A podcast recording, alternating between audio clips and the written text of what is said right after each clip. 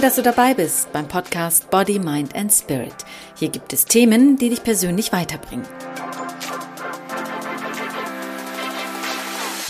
Hallo und herzlich willkommen. Wie schön, dass du dabei bist. Ich freue mich sehr auf dich, jede Woche immer wieder, weil ich durch dich weiß, wie sehr du dich auch auf die neue Episode freust, hier in Body, Mind and Spirit. Und das ist meine Motivation, hier jede Woche immer wieder weiterzumachen. Vielen Dank. Wenn du bestimmte Themen hast, die dir auf dem Herzen liegen, dann schreib mir gerne eine E-Mail oder auch auf Instagram und ich mache daraus eine Episode, die dir dann weiterhelfen kann in deinem Tun. Heute ist das Thema Beleidigung oder auch böse Worte, die dir jemand gesagt hat und mit denen du nicht klarkommst oder auch nie klargekommen bist.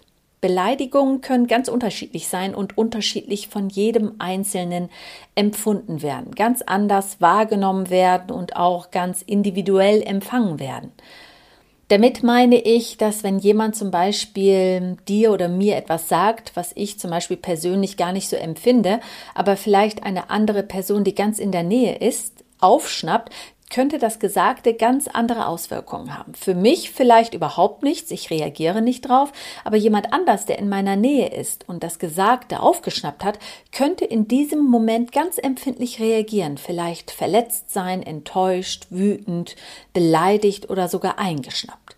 Und dementsprechend reagieren auch alle Menschen unterschiedlich auf etwas, was vielleicht jeder Einzelne anders aufnimmt, ob als Beleidigung oder auch nicht.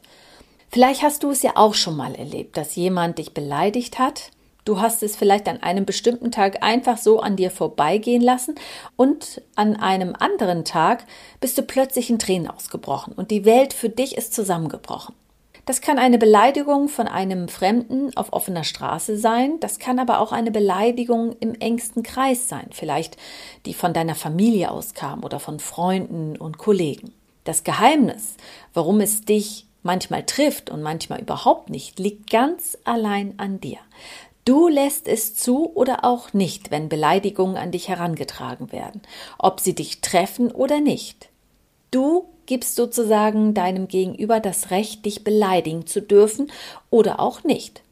Wenn jemand im Internet zum Beispiel einfach so unter deinem Bild meint, dich beleidigen zu müssen und er tut das, liegt es an dir, ob du ihm antwortest und dich verteidigst und vielleicht sogar rechtfertigst oder aber ob du stillschweigend das hinnimmst, es überfliegst oder erst gar nicht liest. Wenn du es lesen würdest, dann macht die Beleidigung garantiert irgendetwas mit dir. Wenn du den Sätzen mehr Bedeutung gibst, als du eigentlich wirklich wolltest, dann tut es irgendwas mit dir. Denn sobald du das geschriebene Wort annimmst und verinnerlichst, werden die Beleidigungen dich auch treffen, weil du demjenigen, der dich beleidigt hat, erlaubst, dich zu beleidigen. Wenn du sie löscht oder einfach stehen lässt und ignorierst, tust du genau das Gegenteil. Du gibst dieser Person nicht das Recht, dich zu beleidigen. Das ist ähnlich wie mit den Komplimenten. Wenn du zum Beispiel auf eine Kollegin triffst oder einen Kollegen und sie sprechen dir ein Kompliment aus und du willst das Kompliment eigentlich nicht annehmen, weil es dir unangenehm ist. Und es kommt vielleicht so ein Kompliment wie, wow, der Pulli steht dir aber toll, sieht echt der Hammer aus. Dann würdest du wahrscheinlich darauf antworten, sowas wie, ach, den habe ich bei HM, Zara oder sonst wo gekauft und gehst gar nicht auf das Kompliment ein. Oder du nimmst das Kompliment an und sagst so etwas wie, Danke, ich finde auch, dass mir das super steht. Und mit Beleidigung funktioniert das ähnlich. Wenn jemand dich beleidigt und so etwas sagt wie zum Beispiel Mensch, deine Arbeit war echt schlecht, dann bist du wahrscheinlich erst einmal völlig irritiert und denkst, dass derjenige vielleicht recht haben könnte und bist beleidigt. Aber wenn jemand dir sagt, dass deine Hose echt eklig grün ist, dann winkst du wahrscheinlich ganz locker ab, lächelst wahrscheinlich sogar, weil du genau weißt, Moment mal, meine Hose ist gar nicht grün, sondern schwarz. Und dann bist du fest davon überzeugt, dass es gar nicht eklig sein kann, weil deine Hose ja schwarz ist und nicht grün. Verstehst du, was ich meine? Du bist sozusagen fest davon überzeugt und selbstsicher, weil du genau sehen kannst, was der Unterschied ist. Du siehst, die Farben stimmen nicht überein. Die Beleidigung bezieht sich auf eine Farbe, die du gar nicht trägst. Wenn jemand aber sagt, dass deine Arbeit schlecht ist, dann irritiert dich das, oder nicht? Und warum irritiert dich das? Warum gibst du dieser Wertung, dieser Kritik so viel Raum? Warum lässt du dich bei bestimmten Sachen beleidigen? Deshalb denke immer einen Moment darüber nach, wenn so etwas kommt, eine Kritik oder eine Beleidigung oder etwas, was dich verletzt oder wo du dich eingeschnappt fühlst. Dann überlege ganz genau, von wem kommt das? Warum kommt das? In welcher Sache wirst du genau kritisiert? Empfindest du das genauso wie dein Gegenüber? Deshalb denke einen Moment darüber nach, wann du das letzte Mal eingeschnappt oder dich beleidigt gefühlt hast und ob es eine Situation gibt, die immer wieder in deinem Leben auftaucht, die solche Gefühle in dir hervorrufen. Hinterfrage genau diese Situation nach dem Motto, warum bin ich da eigentlich immer beleidigt und warum trifft mich diese Kritik so doll? Denn niemand, wirklich niemand kann dich beleidigen, es sei denn, du lässt es zu. Wenn du dich in bestimmten Situationen immer als Opfer siehst, dann bist du auch angreifbar. Wie du in die Rolle des Opfers gerätst und wie du da wieder rauskommst und wie du das erkennst, ob du als Opfer durch das Leben gehst und was du daran ändern kannst, das habe ich auch in der Podcast-Episode 24 und in der Episode 48 hier im Body, Mind and Spirit schon für dich veröffentlicht. Wenn du da noch einmal reinhören möchtest, dann verlinke ich dir diese Episode gerne in den Show Notes, damit du sie schneller findest. Wenn du dich ständig als Opfer siehst, dann werden es deine Mitmenschen auch tun, dich als Opfer sehen. Klar, du wirst dann für einige Zeit in Ruhe gelassen, obwohl es sich für dich nicht so anfühlen wird. Denn als Opfer wirst du dich in jeder Situation und von jedem angegriffen fühlen und dich dann auch immer wieder als Opfer sehen, obwohl vielleicht andere es gar nicht böse gemeint haben. Vielleicht es sogar gut gemeint haben, aber du wirst alles als Angriff sehen. Deshalb behalte es immer im Hinterkopf. Beleidigungen und Kritik. Beleidigungen und Kritik kommen nur dort an, wo du selbst die Tür auch offen lässt.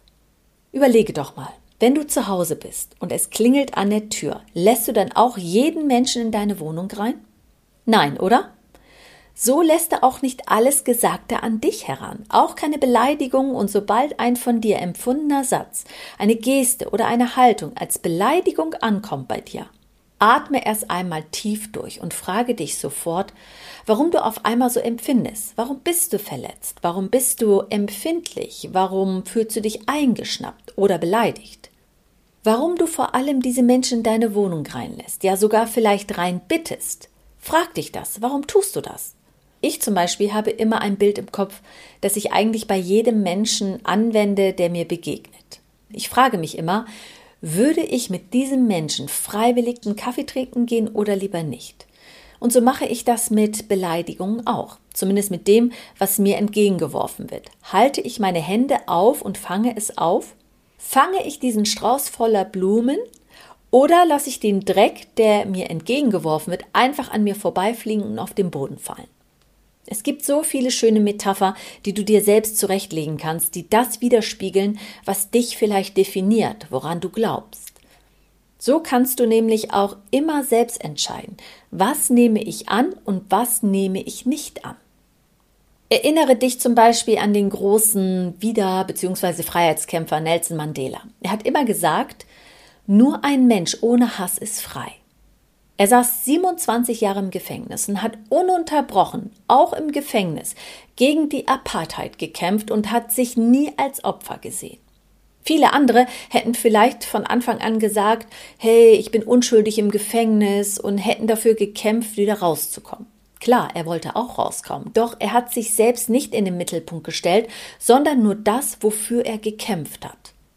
Er kämpfte weiter für die Gerechtigkeit und den Frieden und er sah sich selbst niemals in der Opferrolle. Er wirkte nie kraftlos, sondern ganz im Gegenteil.